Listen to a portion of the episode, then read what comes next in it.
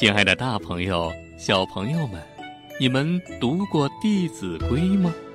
今天啊，就让我们一同来学习《弟子规》。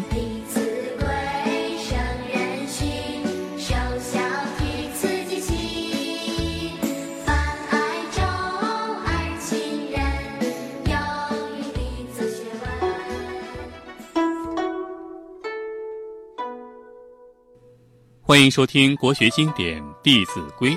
今天我们要了解的《弟子规》是哪几句呢？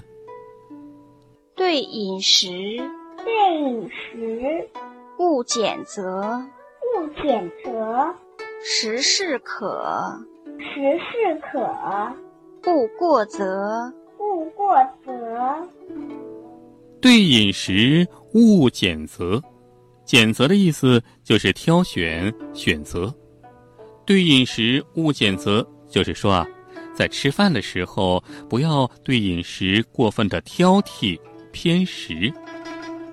食适可，勿过则。过说的是超过，则指的是界限。食适可，勿过则，就是说，在吃饭的时候要适可而止，不要吃得过量，吃得过多。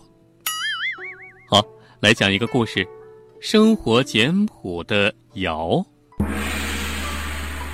尧是中国古代最有名的大首领、大君王。我们常说，古代的时候有尧、舜、禹，尧排在第一位。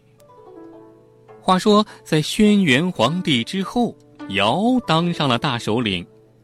尧很会治理天下，他整天戴着草帽，穿着草鞋，和大家一起干活，把社会治理的是井井有条。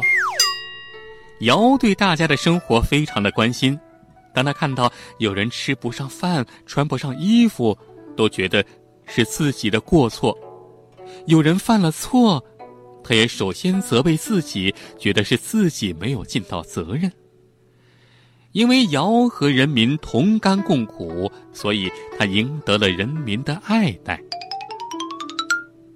有一次，有几个小部落的首领来拜访尧，因为尧是大首领啊，所以这些小首领都觉得尧肯定是特别有架子。没想到尧还是和颜悦色的和他们谈话，一点架子都没有。到了中午该吃饭的时候，那些小首领都觉得，哎呀，在窑这肯定能大吃一顿，他平时不一定吃什么好东西呢。没想到端上来的居然是几个粗糙的土碗儿，里面盛的是野菜汤。这时候，只见尧习以为常的端起土碗儿，津津有味的喝着野菜汤，和大家来谈论如何治理天下的事情。哦，这下子，各部落的首领都从尧那儿受到了教育。从此之后啊，再也没人讲排场了。哇！